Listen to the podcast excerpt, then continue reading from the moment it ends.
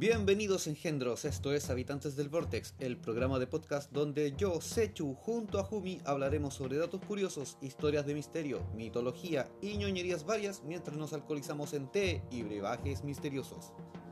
Hoy hablaremos de los héroes de acción de los años 90 y cómo esto ha cambiado el cine actual. Espero lo disfruten, comencemos. Así es, esta vez hablaremos de héroes noventeros. Todos esos héroes y personajes de ficción con los que crecimos muchos en década 80-90, como ya está dicho en la presentación del tema de hoy. Tenemos hartos, harto dato curioso, eh, alguna que otra papita que podemos encontrar por ahí en, en la, en la red oscura. No, nunca tanto. en, la, en la red ya casi olvidada. Hay varios eh, actores y personajes que viven en el subconsciente colectivo y que unos que otros a lo mejor estén casi olvidados por ahí. Ahora cuando los nombremos les traiga alguno que otro recuerdo de su infancia o alguna salida al cine.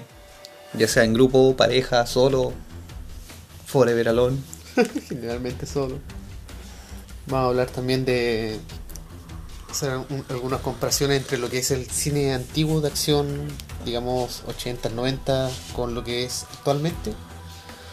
Cómo ha ido cambiando, evolucionando lo que es efectos especiales, que ha ido mejorando, pero en trama Como que vamos a hablar bastante de lo que es el estereotipo de, del héroe de acción o el hombre de acción, sobre todo en lo que es cine hollywoodense. Bueno, vamos, vamos a partir diciendo que durante la, la década de los 80 hubo un, un apogeo bastante importante sobre películas de acción. Eh, por lo menos acá en Chile. Eh, en esa época estábamos con el tema de, de la dictadura, entonces eh, lo que era recreación estaba un poco limitado. Ya se estaba em- comenzando a entrar a, la, a lo que era la, la democracia. Por ende, de- el tema de la, de la censura y filtración de, del contenido que entraba a las salas de cine ya era un poco menor.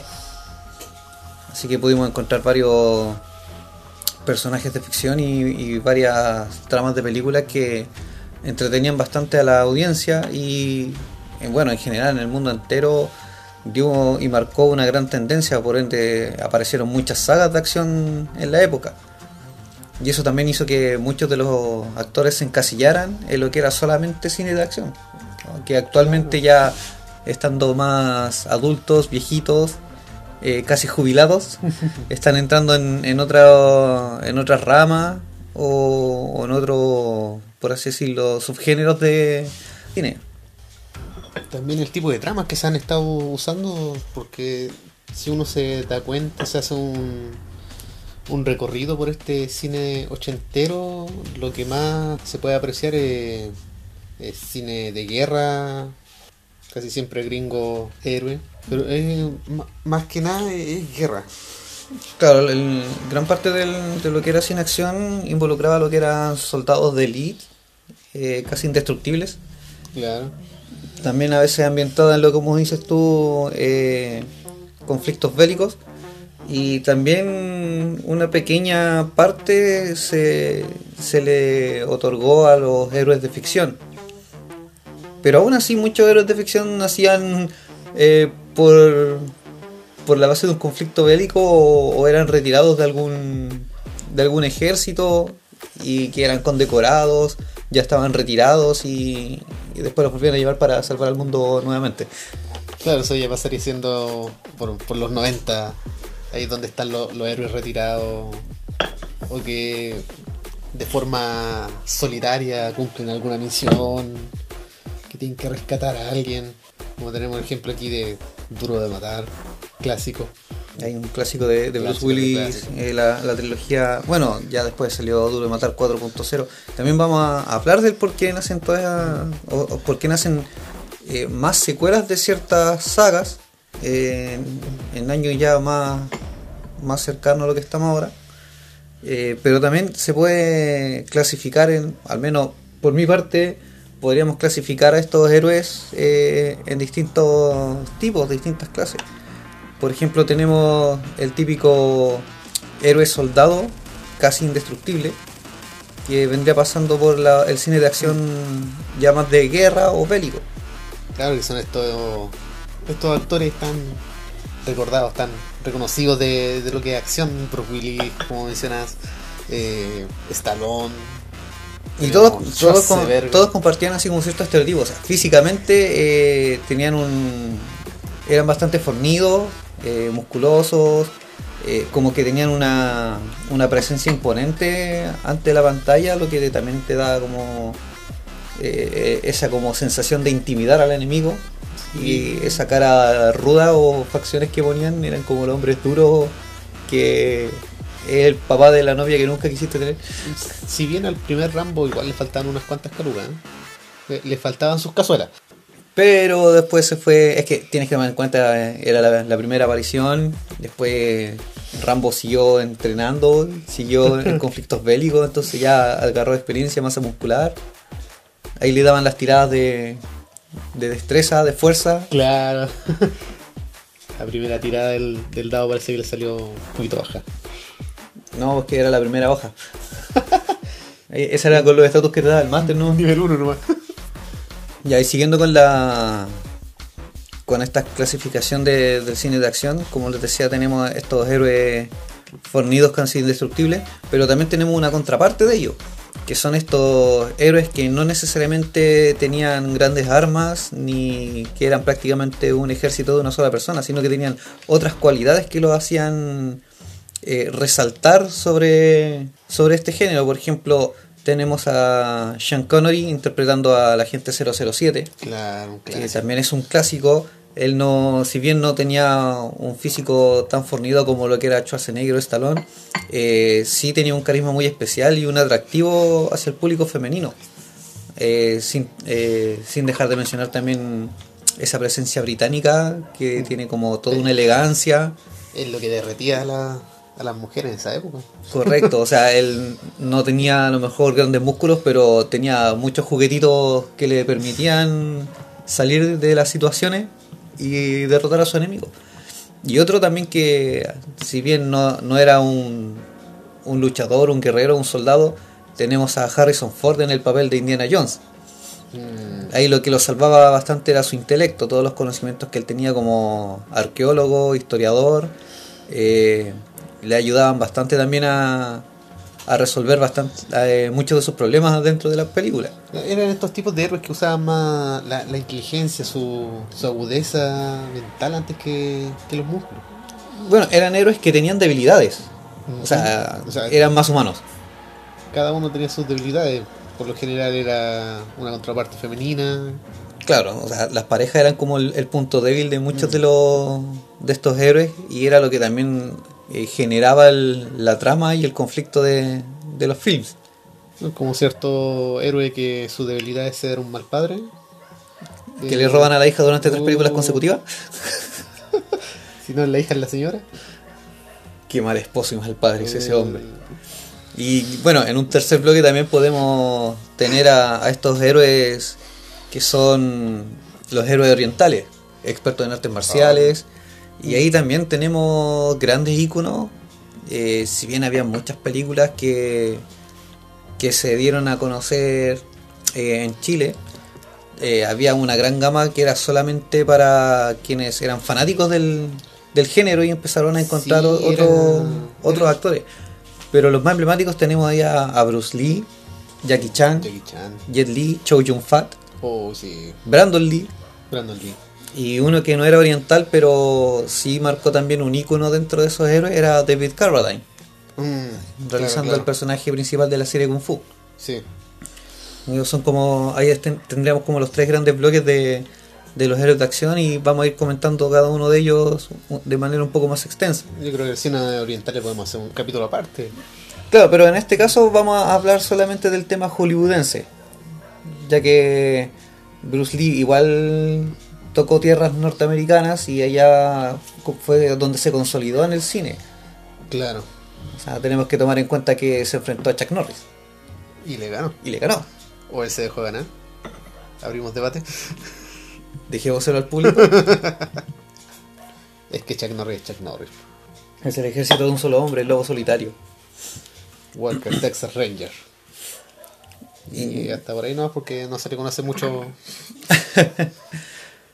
Bueno, eh, después de que el cine de acción tuvo su época de oro, como mencionábamos en las décadas de los 80-90, vino después una, una decadencia, cambió el folio.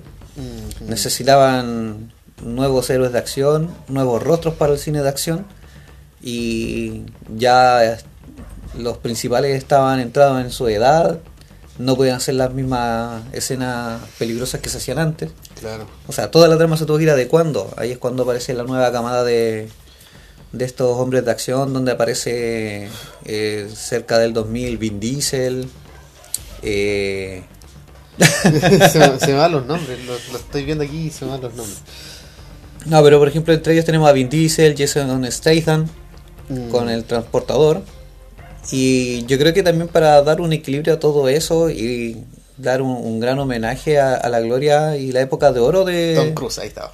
de esta para dar la- un, un homenaje a la época de oro y un, y un gran recuerdo es cuando Stallone reúne a estas antiguas estrellas y la y les Ah, lleva a los claro. indestructibles Ahí estamos hablando de, de una fase, una, una un cambio entre la- la- el rostro rudo, los músculos, para pasar al rostro de bebé, el rostro perfecto. Claro o sea el, el héroe antiguo era fornido musculoso y daba lo mismo si era feo Claro. mientras te pudieras pitear un helicóptero tú solo eh, era parte del currículum yo creo Ahí tenemos a Born, Ultimatum, Misión Imposible. Tenemos puros rostros carismáticos. claro o sea después ya se buscaba eh, el Sí, atractivo Se físico buscaba más la imagen, porque ya pasaba a ser un, un héroe más solitario. Como son Misión Imposible también, que era prácticamente él solo, salvando todo. Y también había que reencantar a, la- a las nuevas generaciones que tal vez no conocían mucho sobre el cine de acción del que estábamos hablando, de Mm. antaño. O sea, so- eh, terminando a los 90 y principios de 2000, fue un cambio generacional súper grande. O sea, antes de esos celulares, o los que habían, era para quienes pudieran tener acceso a un celular. En cambio, después del 2000 en, adelante, todo se moderniza, hubo más acceso a internet, Sí. o sea, ya las generaciones empezaron a ser más tecnológicas. Por ende, había que, que captar su atención de alguna forma. Ahí es cuando también aparecen películas de acción, o entre comillas de acción, como Rápido y Furioso, con- que ya tiene una saga casi infinita. Por favor, que no la sigan haciendo más. ¿Cómo, pasamos de las carreras clandestinas pilotar tanques, tirarse de aviones, ser perseguido por un submarino? Yo creo que se están pasando un poquito ya. Pero es como que hubiese hecho una saga casi infinita de máxima velocidad. O sea, partiste primero con un bus y terminaste con una lancha. O sea, ya sabéis que donde está Sandra Bullock no te vayas en ese transporte porque al final vaya a salir para atrás. Es como salir de paseo con Tom Hanks. ¡Ay, no! Si o te paráis en una playa o que hay parado en el espacio. O te dejan en el aeropuerto. También. No, si no te salváis con.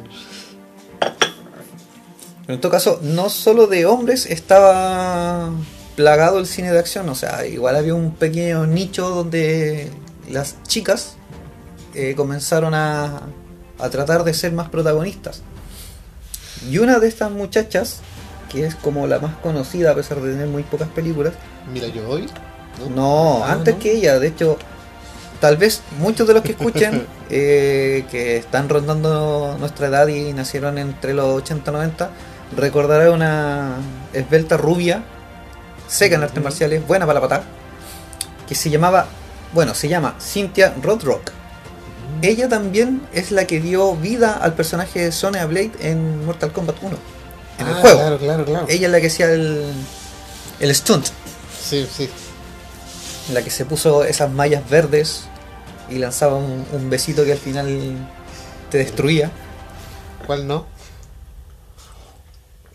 No, pero estamos hablando del Fatality del juego. Ah, no, ya. Te tiraba como unos resortes láser, Ah, sí, claro. te hacía un escorpión y te quebraba el cuello, te daba vuelta por los lados. Y mu- muchos no, no saben ese dato de que antiguamente en el Street Fighter usaban actores reales para. No, Mortal Kombat. O sea, en el Mortal Kombat. Usaban a los actores para. para la- las imágenes del juego. Se grababan secuencias fotográficas, Claro. las que después se unían y se animaban para que tú pudieras manipular al personaje como si fuera real. Esos son datos curiosos que muchos tal vez no conozcan. Ahora Mortal Kombat ya está hecho básicamente Ahora es prácticamente todo CGI. CGI. como el Así cine. que esta chica, Cynthia Rothrock, es una de las precursoras, entre comillas, de las chicas de acción. Después ya aparece Mila Jovovich en, en años más, más venideros. Mucho tiempo después, Lucy Liu también apareció y se destacó en alguna que otra película policial o de acción. Como era esta otra. Oh, Uma Truman. Uma Thurman, Uma Truman. Kill Bill. Ese, ese sí es un clásico. No podemos hablar de mujeres de la gran pantalla de acción sin, sin hablar de Uma Truman. Sí, no, ella también es, es un icono en el cine de acción. eh, aparte que el director Quentin Tarantino tenía un estilo muy particular para su cine de acción. O sea, violencia extrema, mucha sangre, haciendo su homenaje al gore clase B, a Sí. películas de bajo presupuesto. Y si no queda sangre, tirémoslo en blanco y negro y tiremos sangre de otro color. Nadie se da cuenta. Pasa piola. Nadie conoce ese, ese pequeño dato de Bill. ¿Qué otras chicas de acción podemos encontrar actualmente? A- Actualmente se usa mucho a Michelle Rodríguez, también, la sí, chica ruda del cine. Que se, que se desenvuelve bastante bien en Resident Evil. En Avatar también aparece. De hecho, aparece en muchas películas Michelle De- Rodríguez, ya sea dando voz a personajes o, o actuando en películas carne y hueso. De hecho, piensen en una película de acción. eh, piensen si en esa película de acción hay una mujer, ella es Michelle Rodríguez. No, si la mujer es soldadora, si solda el arco, más encima sabe ocupar un arma, y O te mira soldado. feo, y es soldado, es Michelle Rodríguez. Si, si se sube a un avión y lo pilota, ella es Michelle Rodríguez. Como que igual le hace el peso a Sarah Connor. Claro. O sea, ya tenemos también otra mujer de acción. Ella es la Sarah Connor del 2000. Claro. Ah, y otra ícono, otra mujer ícono de películas de acción de los 80, 90, eh, a la gente Ripley, Hoy sí. a la Sigourney Weaver, Sigourney Weaver. Ella. el- uno de los personajes más icónicos del cine de ciencia ficción con la saga de Alien. Y al final después ya no sabían cómo, cómo seguir inventando cosas en Alien. ¿No? Es casi como Resident Evil. Hasta que le hicieron Prometheus para la, la precuela. La precuela es, es como para entender la saga. Ya no sé cómo avanzar, así que hagamos la, la anterior. Claro. La primera. La gente no entiende por qué pasó esto. Ya, así que veamos una pre- inventemos algo, la precuela. Y sí, hizo pequeños agujeros de guion con esa película, pero eso es para otro tipo de, de podcast. Sí, otro tipo de. para otro programa tal, tal vez. Podríamos ha- hacer un capítulo sobre agujeros de guion de Sí, podríamos, algo podríamos. original que nadie ha hecho. De hecho, no, no busquen en ninguna parte porque nadie lo ha hecho. Bueno, retomando el, el tema sobre los actores, perdón, los héroes de acción que eran así como más rudos, destructivos, musculosos, grandes, Hercules. Herculios, Venosos. gloriosos. Ahí tenemos un montón de películas para comentar y, y nombrar. Por ejemplo, tenemos, por ejem- eh, la, como ya mencionamos en un principio, la saga de Rambo, eh, protagonizada por Sylvester Stallone. Eh, también teníamos a su contraparte que básicamente el público eh, inventó esa rivalidad de Arnold Schwarzenegger con Claro. Sylvester Stallone. Y Arnold también tiene eh, la saga de Terminator, Claro, es la más conocida. que es la más conocida. También tiene películas como Comando, eh, Depredador, Depredador. que también fue como el- lo que ya lo llevó a la gloria, por así decirlo, dentro del, del cine de acción. O sea, fue como lo que lo tiró para arriba. Sí, sí, Y ahí más conocido con- por ella. con que- Terminator. O sea, es más conocido por, por Terminator, por obvio su frase célebre y todo eso. Pero por lo menos yo lo conocí por Depredador. Que fue Sí. ahí donde lo, lo empecé a conocer. De hecho, muchos de los que eh, tal vez eh, les gusta el cine de acción les dicen Arnold Schwarzenegger y las películas que se les vienen a la mente son Depredador y, y Terminator. Porque el personaje que se hizo más comercial.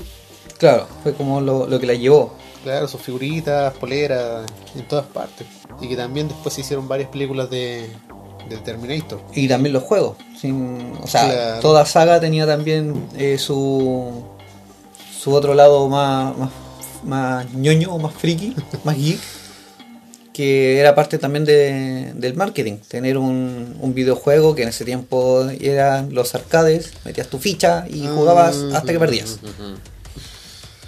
Yo recuerdo que había un juego de Depredador que era de Alien vs Depredador y uno de los personajes estaba como basado, entre comillas, basado en Arnold Schwarzenegger, que era como una especie de, de cyborg que había. Ah, el Cyber. Y el rostro de este personaje era como bastante cuadrado, rudo, típico soldado norteamericano y se asemejaba bastante a una mezcla entre el rostro de Sylvester Stallone con, con Arnold Schwarzenegger. Nunca lo usé como personaje jugable. Siempre usaba a Ah, Depredador. porque eran los dos depredadores. No, usaba Era Depredador. Que andaba con el bastoncito. Y lo giraban sobre su cabeza y mandaba todo a volar. Yo ocupaba el otro que tenía los discos. Sí, También era, era cool. Oh, qué antiguo. Oh, si nos fuimos muy para atrás. No, fuimos muy para atrás. Los niños de ahora no entienden eso. No. De hecho, Otra de las, de las películas icónicas de Arnold Schwarzenegger es Conan, el bárbaro. Sí, De la cual también se hizo un, un remake hace un par de años, un reboot. sí. Eh, pero Conan fue como una de las... También fue un, un emblemático de la época.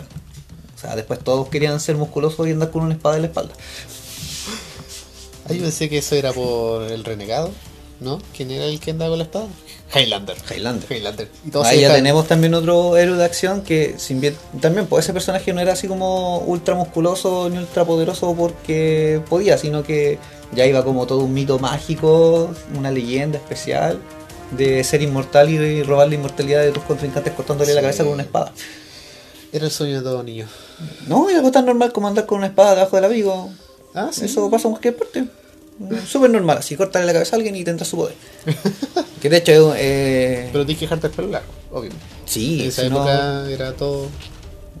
No, y de hecho, esa, por ejemplo, esa trama viene de, de los antiguos mitos nórdicos, de que cuando tú, cuando estos soldados nórdicos iban a la batalla, muchos decían que al empaparse en la sangre de su enemigo, adquirían eh, su fuerza y su poder.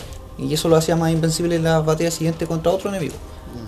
De ahí nace también toda la, la trama de la película Highlander, que también después hizo la serie. Claro, la serie. Porque no solamente de películas se vivían estos héroes, también había muchas series de acción buenas en esa época.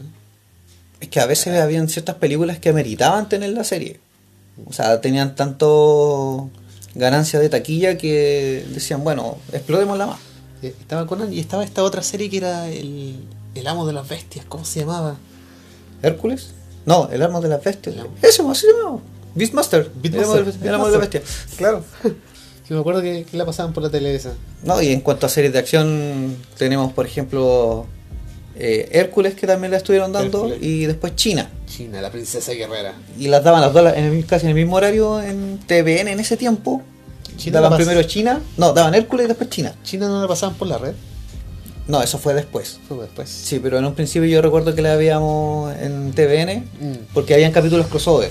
Claro. Entonces claro. como que daban Hércules y después se iba al pueblo de China y se encontraba con China y seguía en el capítulo de China y terminaba la trama. China la guerrera era el, el La amor, princesa guerrera. el amor platónico de todos los adolescentes de esa época. Sí, ella era una flor dulce y delicada.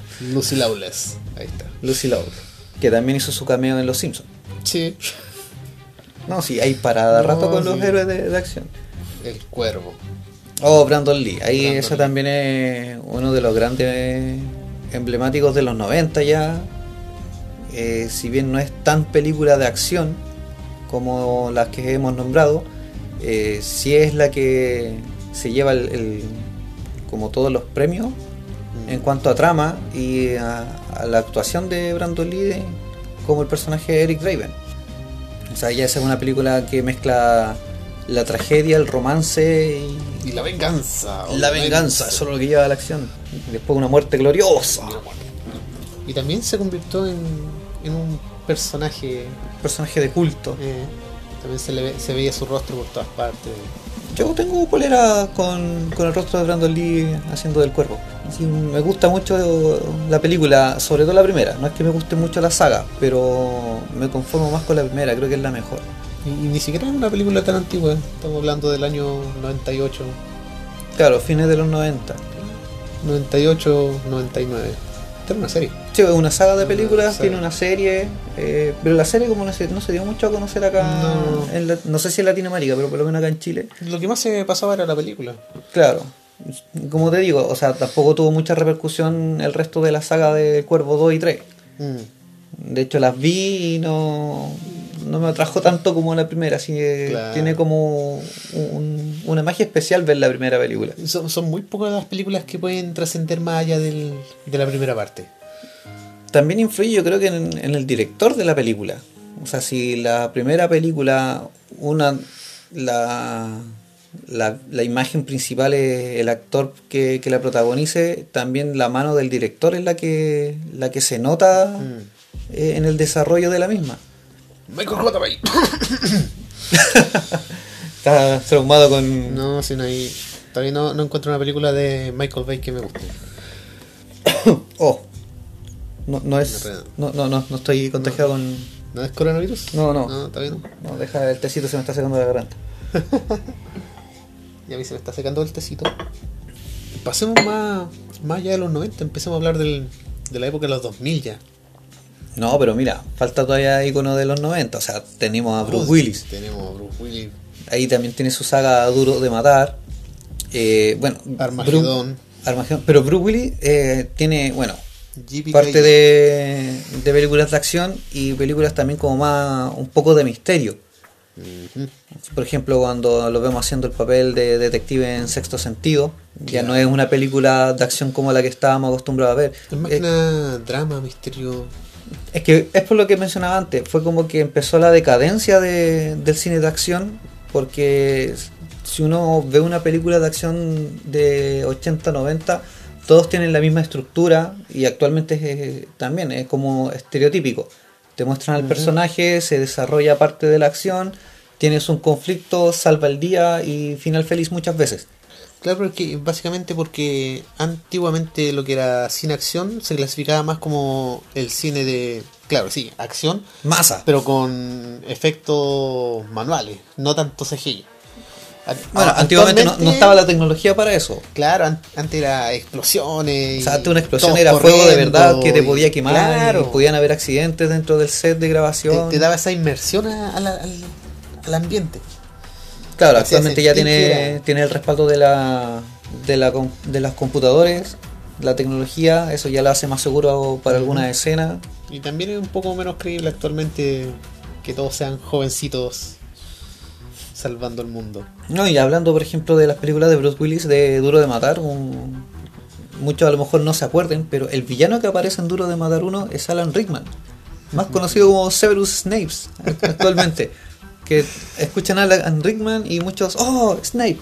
Pero cuando vean Duro de Matar, ahí lo van a ver jovencito, con bigote, barba, casi pelirrojo. Pulp Fiction estuvo también Bruce Willis. Sin City. Sin City. Tiene una buena carrera. El Protegido, Glass. Eh, La trilogía completa. De hecho, ese va a Bueno, ser en Split especial. aparece solamente en una escena. Sale en la- al final. Claro.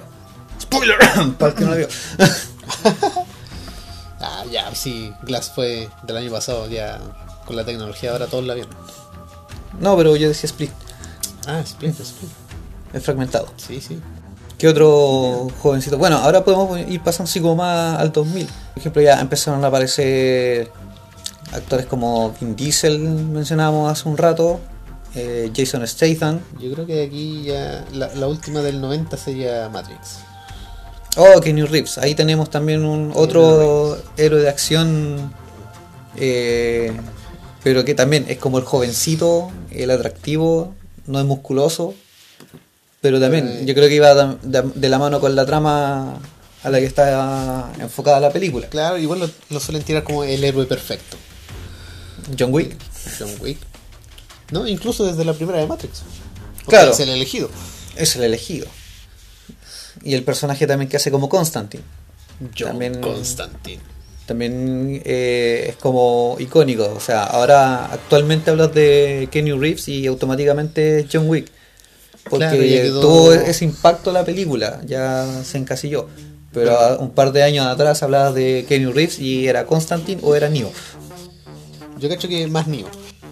Sí. Se, se le tiraba más por Matrix. Ya, por la trilogía. Y en todas siempre fue el héroe. De hecho, sigue siéndolo. Eh, no en todas. En The Man of Tai Chi, eh, Kenny Reeves es el villano. Estamos hablando de una película de cine oriental que muy pocos conocen. De hecho, ahora hace poco nomás que la están tirando por el cable. La están tirando muy seguido. Sí, eh, yo creo que también ese fue para darle también un, un cierto plus a, a la película, al contratar un- a un actor de Hollywood bastante conocido. Es que Keanu, eh, Keanu Reeves es muy conocido por el cine allá oriental. De hecho, es, es muy famoso por allá. Ha hecho varias películas. En mi- mis búsquedas por el, la internet oscura, buscando películas orientales antiguas que son mis favoritas, he visto que es muy, muy fanático de ese estilo también. Mm, Sí, de, de hecho, si De hecho, se pone a investigar de la vida de Mm. Keanu Reeves, eh, sí, a él le gusta bastante el tema de la a- aprender del- el uso de las armas. Sobre todo se las mete artes mucho en los personajes. Mm. Y después el tema de las artes marciales. Que se le, conoce, se le nota desde la primera de Patrix. Correcto.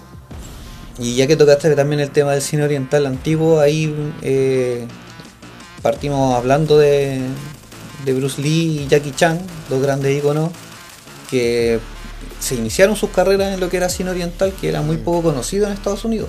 Claro. Y cuando ellos quisieron dar el salto a la fama, eh, fueron contactados o viajaron a Estados Unidos para probar suerte y lograron hacer uno que otro trabajo. O sea, Bruce Lee es un gran ícono, el precursor Sí. de las películas de artes marciales en Hollywood, Mm. o al menos en Estados Unidos. Y después ya le siguió Jackie Chan, que hasta la fecha sigue haciendo grandes películas, ahora a lo mejor un poco más recatado en sus escenas de acción.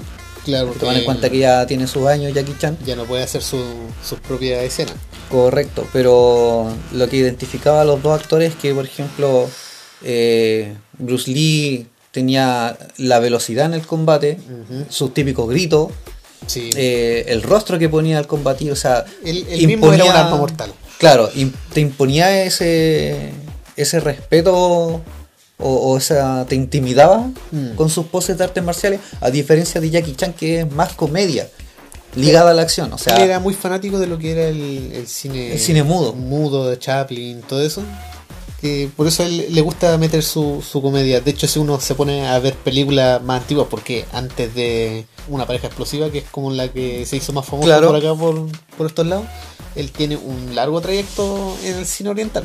Sí, de hecho también eh, vi muchas de esas películas eh, de cine oriental, o sea, me gusta también Mm. arte marcial oriental y buscaba películas antiguas y me encontré con varias joyitas de Jackie Chan Sí. eh, y muchas buenas escenas de combate que tiene. Si bien él no era tan fluido la- la- los combates, era muy limpio la coreografía que tenían.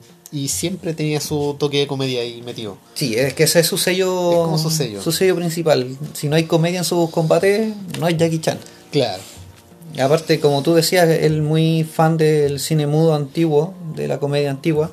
Eh, muchas de las escenas de sus películas eh, hacían homenaje a, Mm. a estas películas que él que le gustaban tanto. O sea, se replicaban o hacían ciertos guiños que tú al compararla decías, ah, si conoces la película, esto lo sacó de acá.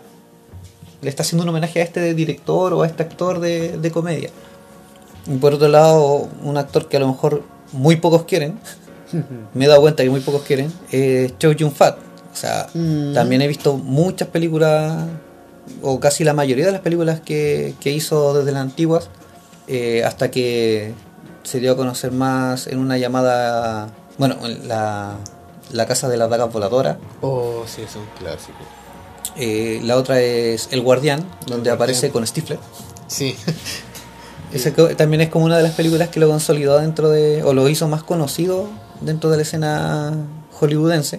Yo cacho que esta es con la que más lo conozco, con el, el tigre y el dragón. El tigre y el dragón. Sí, la, la, casa, la, la de las casas, la casa de las dagas voladoras de Jet Li. Ujú. Sí, ahí cometí un, un error. Un pequeño Sí, era el, el Tigre y el Dragón la, la película. tigre y el dragón. De hecho que es como la más conocida de él. Es con la que más se, se le conoce. Como te digo, eh, he conversado con varios amigos que, que les gusta el cine oriental y artes marciales. Y Chow Yun Fat no es uno de sus favoritos ni, ni nada, así es como se los nombras y. Claro. como, no, no me lo nombres, ¿de me estás hablando? Claro, en el Guardián aparece. Pero ese, ese es más, más, más nueva. Aparece en Pirata del Caribe, Sí, también aparece en Piratas del Caribe en la 3. en el fin del mundo. Bueno, ahí aparece en la 3 y en la 4. Sí. No sé, aparecen varias películas. Ya, ya con menos relevancia, ya más oculto. Pero ahí está. Le da su toque a las películas.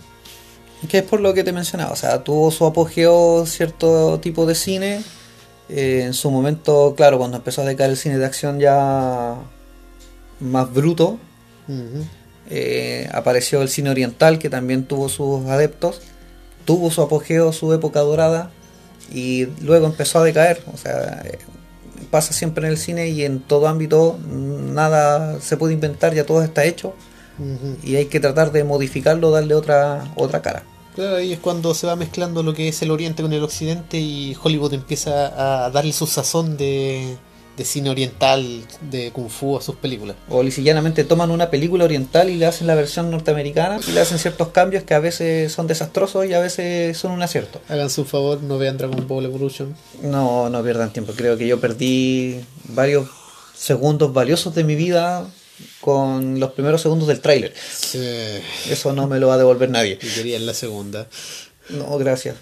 Creo que ahora sí hay un, un director oriental que quería hacer el live action para Hollywood. Sí, algo por ahí leí. Sí, escuché eso por ahí. Ahora, ¿en qué quedó eso? Vaya uno a saber. Gracias a la contingencia, creo que no va. Hay muchas películas que, que se detuvieron las grabaciones por el tema de la contingencia.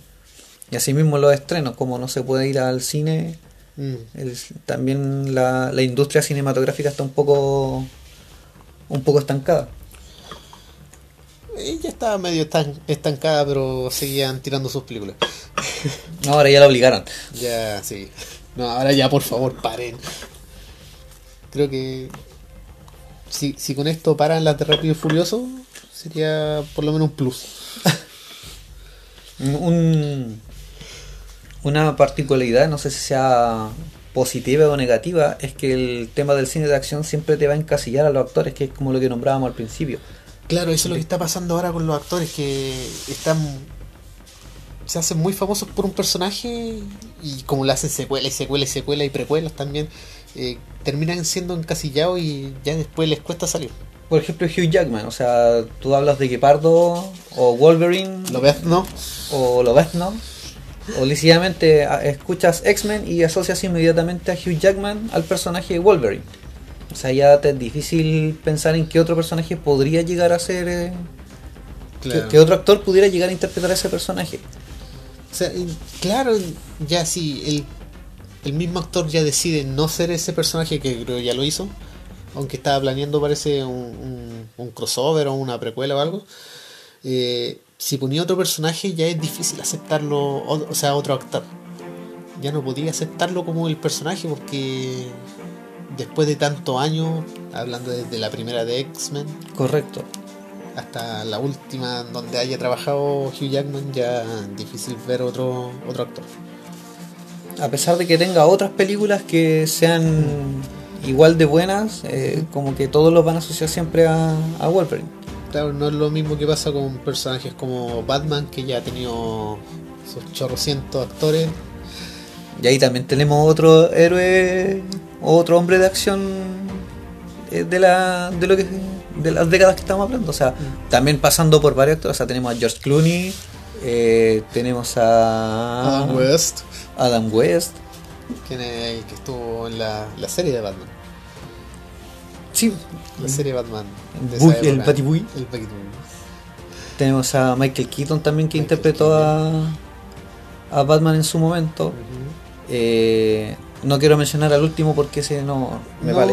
el, el último no, no es Batman. No, o como diría. Dijémoslo, estaba en Affleck. Sí, pero como, yo como diría máximo. una querida prima, si no es Christian Bale, no es Batman. Yo creo que sí, Christian Bale le, le- estuvo golpeando fuerte a Batman, estuvo haciéndolo bien. Eh, sí, como que le quedó el. O sea, estaba hecho. Dio la talla por lo Dio la menos. talla para el Dio personaje. la talla para el personaje.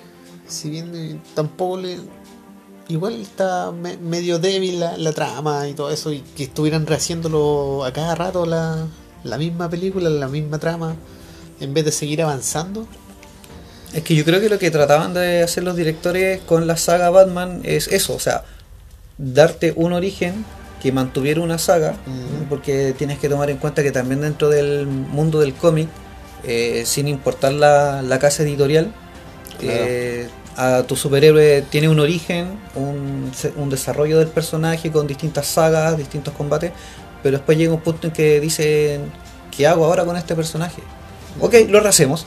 Claro. Y se crea un nuevo mundo paralelo o un universo paralelo para este personaje con otro origen, otras vivencias y así. Y hasta que llega un, mo- un momento nuevamente que dicen, ¿y qué hacemos ahora? Lo rehacemos. Yo creo que en la parte cinematográfica con Batman Mm. pasó lo mismo. Se trató de hacer una saga que, que fuera correlativa Claro. cronológicamente, pero que ya sea porque no seguía el mismo actor o no seguía el mismo director, cada vez que se trata de hacer una película de Batman, vuelven a lo mismo. Y recién ahora estamos hablando de los años 2000, que ya pudo avanzar más, que ya gracias a las series de Netflix se hizo un universo, el, el universo de C más grande, Correcto. y igual le tomó harto tiempo llegar hasta la Liga de la Justicia. Sí, sí, sí. Ese era un, un proyecto casi que venía de varios años hacer una película de la Liga de la Justicia, pero necesitaban desarrollar bien cada personaje. Ahí es cuando también parten, ya sea por Marvel o por DC, hablando del universo cinematográfico, hacer las películas de cada héroe para después Mm. juntarlos en una película crossover y seguir con una con una saga. Hablando de cine de acción de los años 2000, ya estamos hablando de, de la competencia entre Marvel y DC. Sí, ese Y ya es sería como la- básicamente todo el cine de acción. Se resume básicamente a dos casas editoriales, Marvel y DC. Te- podéis tener muchas películas de acción entre medio, pero estas dos te, te están opacando todo lo demás. Y ahí se abre el debate que, que se puede encontrar en cualquier carrete normal. Cuando ya estás con unas cervezas encima y empiezan a hablar, bueno, y ¿viste tal película? No sé, Avengers. Ah, sí, pero es que a mí me gusta más DC. Y ahí empieza la temática. O sea, si nos vamos al universo cinematográfico, eh, las películas de Marvel son más atractivas por el, por el tema de que tienen acción eh, acción gráfica y explícita. O sea, Claro. ves combates, ves, no es tanta trama ni tanto diálogo. Hay mucho CGI, mucha. Eh, básicamente hay más acción, o sea, te, lleva a, a un a una sensación de, de vértigo de, de que todo pasa muy rápido. Claro, lo que tiene Marvel es que tiene, o sea, muchos personajes, muchos universos, muchos mundos y así es como llegaron hasta la, la última de Avengers con una, ¿cachai? un montón de personajes, aunque también les costó y muchas tramas eran débiles para la, la gente que conoce los cómics, por lo menos. Correcto, es que Hablando de ese, ese- ese es el tema. O sea, las películas de acción son más atractivas por el hecho de que tienen, valga la redundancia, acción. O sea, tienen todo un, un dinamismo dentro de la trama y a veces sin importar mucho la trama, da lo mismo si la trama es débil o no, mientras tenga este fanservice de disparos, explosiones, destrucciones, eh, armas, eh, armas de alto calibre que sean eh, estéticamente bonitas y se vean grandes. Yo creo que ahí va la atracción del público. Está- Estáis resumiendo el cine de Michael Bay. Básicamente. Estáis resumiendo el cine de Michael Bay. No, pero yo estoy hablando en general. O sea, tú ya te encasillaste con Michael Bay. Lo exagera demasiado Michael Bay.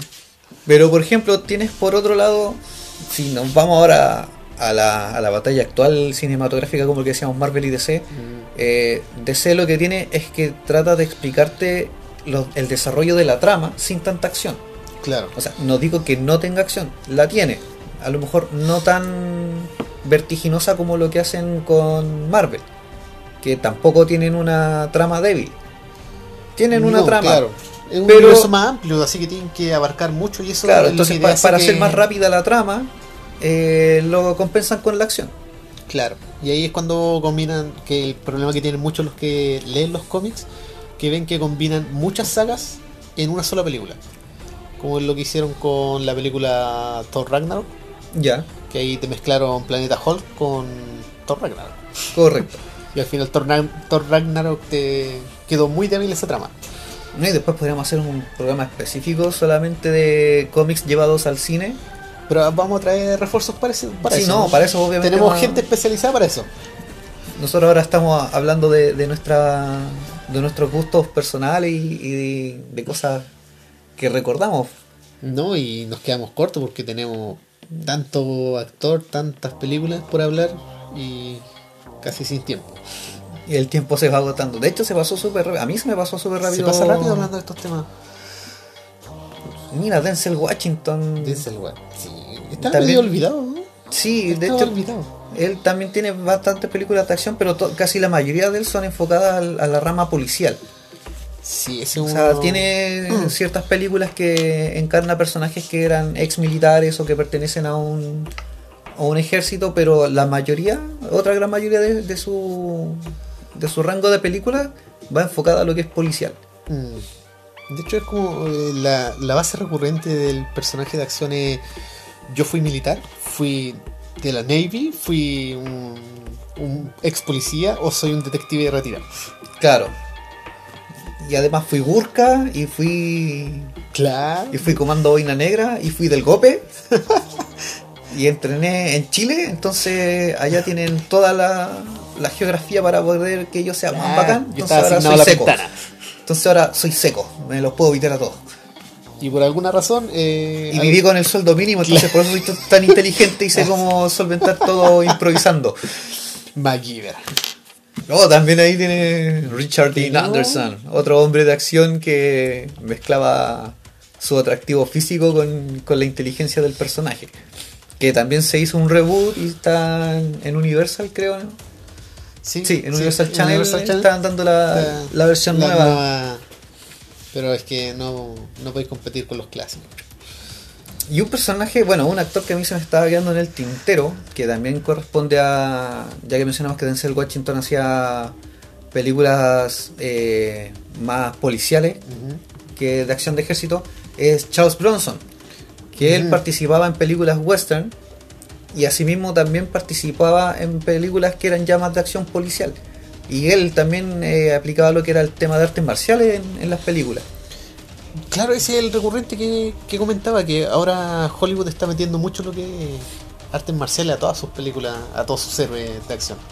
Y todo partió por eso, o sea, en, en los 80-90 como que el atractivo era el artes marciales Ujú. orientales, o sea, ya apareció la película Karate Kid que tuvo su Claro, pequeña saga claro. y después no, no se supo más del actor principal, no, no se vio mucho en otras películas y tú lo ves y es Karate Kid, Danny Russo. Sí, es que Y- yo creo que es un, es un factor que están usando como para rellenar espacio de pantalla. Porque ya tenéis combos, tenéis patadas, tenéis mucha acción sucediendo y, y eso... Pero escribamos un guion para poder ordenar esas palabras. Claro, pero no necesitáis tanto el guion.